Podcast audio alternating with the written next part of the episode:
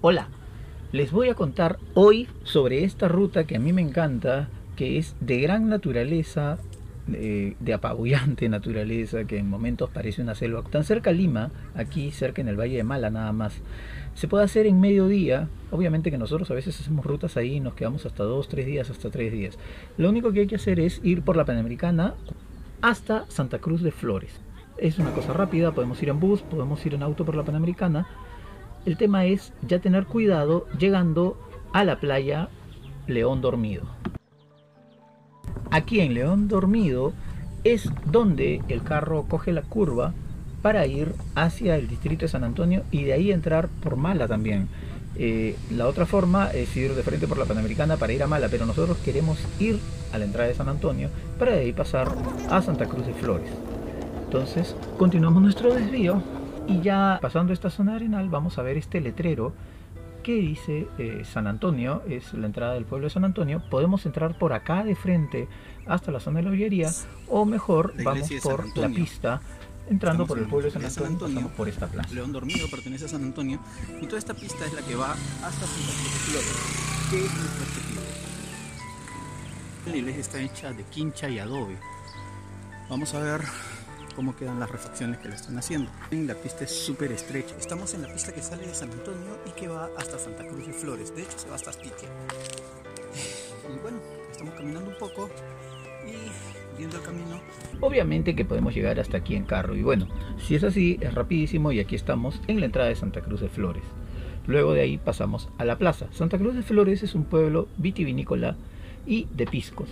Así que podemos probar y comprar excelentes vinos y piscos artesanales.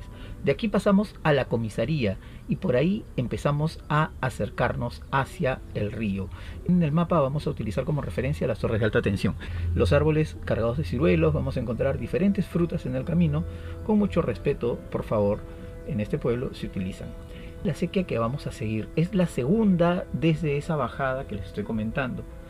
Ahora, imagínense seguir esta ruta, es fantástica. Nosotros lo hacemos también de noche y es mucho, mucho más interesante. La ruta, lo fantástico que es.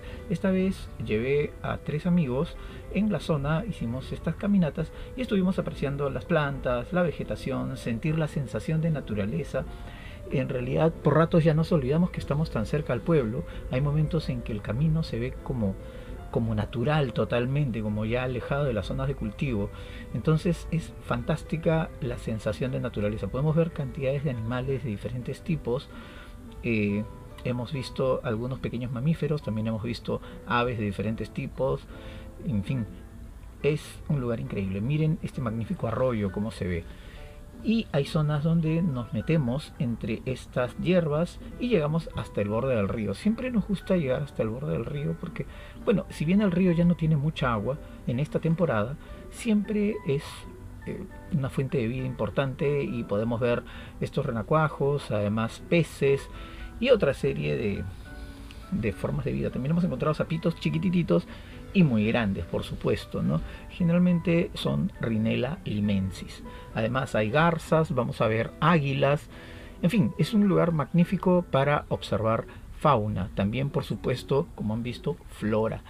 Aquí hemos encontrado también ya estos caracoles que son invasores, en realidad vienen de Malasia, se propagaron por el acuarismo descontrolado. Bueno, continuamos nuestra caminata en medio de magníficos paisajes rodeados de una exuberante vegetación primigenia y además eh, muy alta, hay momentos en que nos perdemos en medio de eh, la vegetación y los senderos son muy estrechos y las plantas nos rozan, no tenemos que agacharnos y bueno, en algún momento hemos tenido que cortar con machete para poder avanzar, ¿no?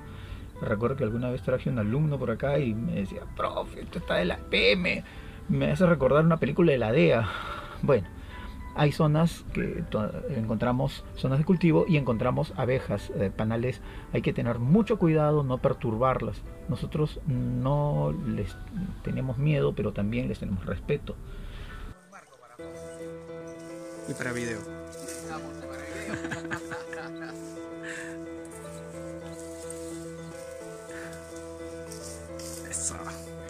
Los que nos gusta la naturaleza siempre nos encontramos muy muy felices en medio de este ambiente.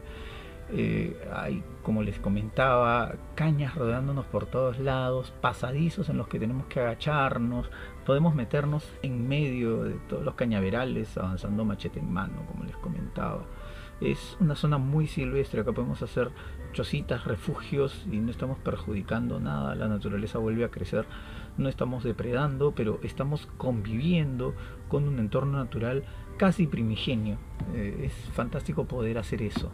Ya no hay muchos lugares así, tan cerca a Lima, donde podamos hacer este tipo de caminatas.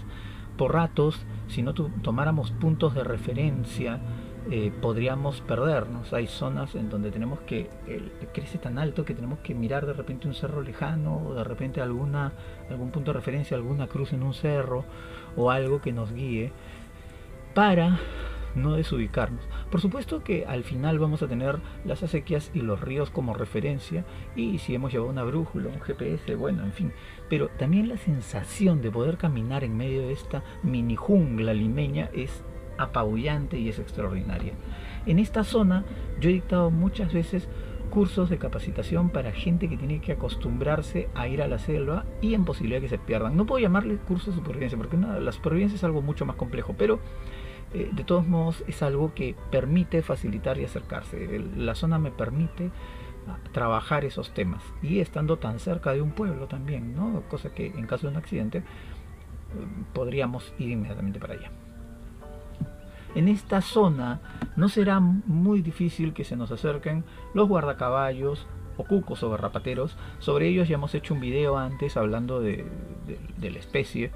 Eh, sería bueno que lo mires y también mires otros videos sobre aves que hemos hecho de Lima y otros animales, también incluso los caracoles que hemos descrito acá, las ranas, sapos, etcétera, etcétera, que tenemos en el Perú. En fin, bueno, no será raro que los animales te acerquen un poco, manteniendo por supuesto su reserva, pero lo que pasa es que seguramente aquí no han tenido malos contactos con personas.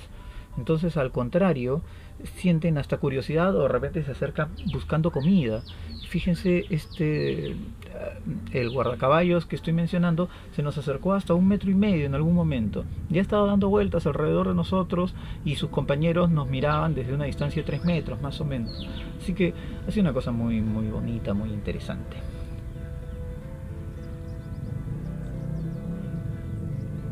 Ya para salir eh, elegimos un ascenso que implicaba una zona con pequeños derrumbes de arena, así que hemos tenido que cogernos de las plantas que, crecen en el cerro.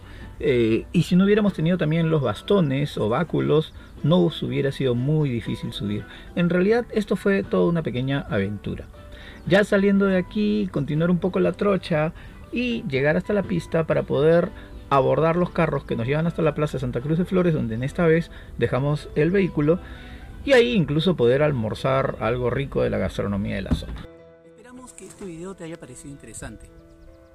Síguenos en nuestra página web, síguenos en nuestras redes sociales, Spotify, Facebook, Instagram, etc.